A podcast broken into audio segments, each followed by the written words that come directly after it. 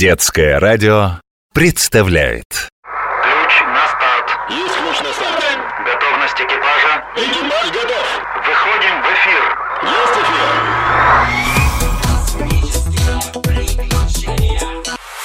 Космические приключения.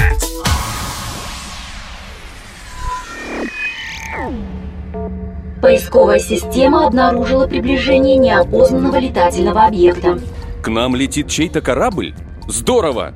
Вдруг это летающая тарелка с инопланетянами? Или исследовательский челнок с людьми на борту? Ну, давайте состыкуемся с кораблем и сходим к космонавтам в гости. Результаты сканирования показали, что на этом объекте нет космонавтов. Точнее, нет людей-космонавтов. Это автоматический биоспутник. Научная лаборатория, на борту которой находятся только растения и животные. Живут там совсем одни, без людей. А кто же за ними присматривает, ласкает, поет молоком?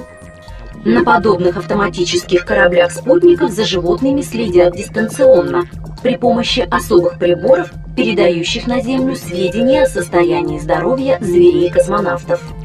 Ну, то есть на космическом корабле живут разные звери, а люди наблюдают за ними с Земли. Но зачем? А ты знаешь, что первыми космонавтами Земли были не люди, а животные? Прежде чем человек полетел в космос, летательные аппараты нужно было проверить. Как правило, отважными испытателями становились собаки. В августе 1960 года впервые вернулись из суточного космического путешествия две собаки – Белка и Стрелка. Их успешный полет открыл человеку дорогу к звездам. И только через 8 месяцев, 12 апреля 1961 года, на таком же космическом корабле совершил свой триумфальный полет Юрий Гагарин, первый космонавт Земли. С тех пор многие животные и растения побывали в космосе. Собаки, крысы, обезьяны. На биоспутниках запускают особых мошек, улиток и черепашек. Мошки, улитки, а как же кошки? Летали в космос и кошки. Самая знаменитая – кошка Фелисет из Франции, которую отправили в полет в 1963 году. С появлением больших космических станций люди и животные стали соседями на борту звездолетов. Да, сейчас свой живой уголок есть практически у каждого космического экипажа. На борту космических станций поставлены удивительные эксперименты. Сможет ли паук сплести паутину в невесомости, а пчелы построить соты? Куда поплывут рыбы в непривычном пространстве, где нет разницы между верхом и низом? Ваш живой уголок – это я. Только не говорите, что взяли меня с собой для опытов. Конечно, нет, Робби. Ты член нашего экипажа. Но должен знать, что космические программы с использованием животных и растений очень важны для будущего человечества. Изучение растений и животных на борту орбитальных станций пригодится будущим межпланетным экспедициям. На современном космическом корабле до Марса лететь надо почти полгода и столько же обратно. Все это время космонавты должны чем-то питаться. Конечно, у них будет много консервов и сушеных продуктов. Однако человеческому организму всегда необходимы свежие овощи и фрукты.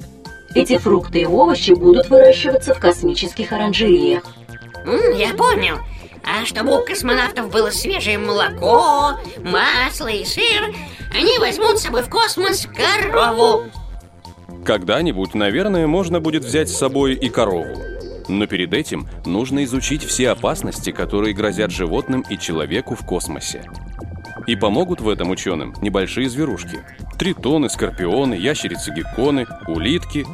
Как это геккон поможет космической корове? В невесомости развивается атрофия скелетных мышц. В костях развивается остеопороз. Механизмы кальциевого обмена у ящериц очень похожи на человеческие. Ящерицы-гекконы должны внести вклад в борьбу с остеопорозом. Да, я слышал о том, что проблемы с костями – это первое, от чего страдают космонавты во время длительных полетов. После приземления некоторым космонавтам трудно стоять на ногах, хотя они проводят в полете специальные укрепляющие тренировки. А ты говоришь корова. А скорпионы космонавтам зачем? Они ведь такие злюки, раздражительные, нервные. Именно. Изучение поведения скорпионов помогает исследовать влияние невесомости на нервную систему. Я всегда считал их никчемными созданиями, а они так помогают людям. Да, прежде чем люди соберутся в длительные межпланетные экспедиции, им предстоит еще многое изучить, и без помощи животных тут никак не обойтись. Я всегда знал, что мы, коты, очень важные персоны. Как видишь, для развития науки даже маленькая ящерица может быть очень важна. Но нам пора двигаться дальше. Стартуем. Слушаюсь, капитан.